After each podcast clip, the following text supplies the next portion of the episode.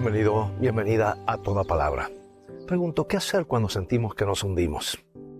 Un día Jesús tomó la mano de San Pedro mientras hundía y le dijo, qué poca fe tienes.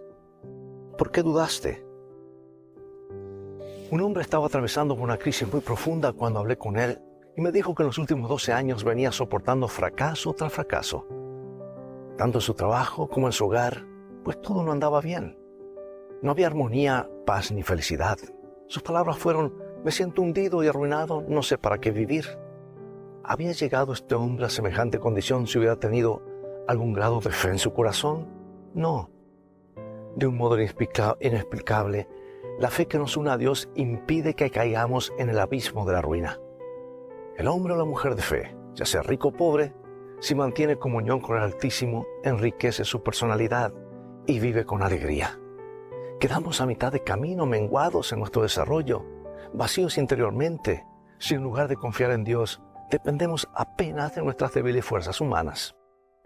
Sin fe es muy fácil iniciar el camino descendente que lleva al fracaso y a la ruina, como este hombre. Y cuando Dios quiso tenderle una mano, Él la desechó y se sumió en la miseria por el resto de su vida. Bueno, quizá tú tengas algún problema en tu vida. ¿Quién no lo tiene? Pero para evitar que sea grande, incluso para darle solución, no hay nada mejor que la fe que busca a Dios en oración.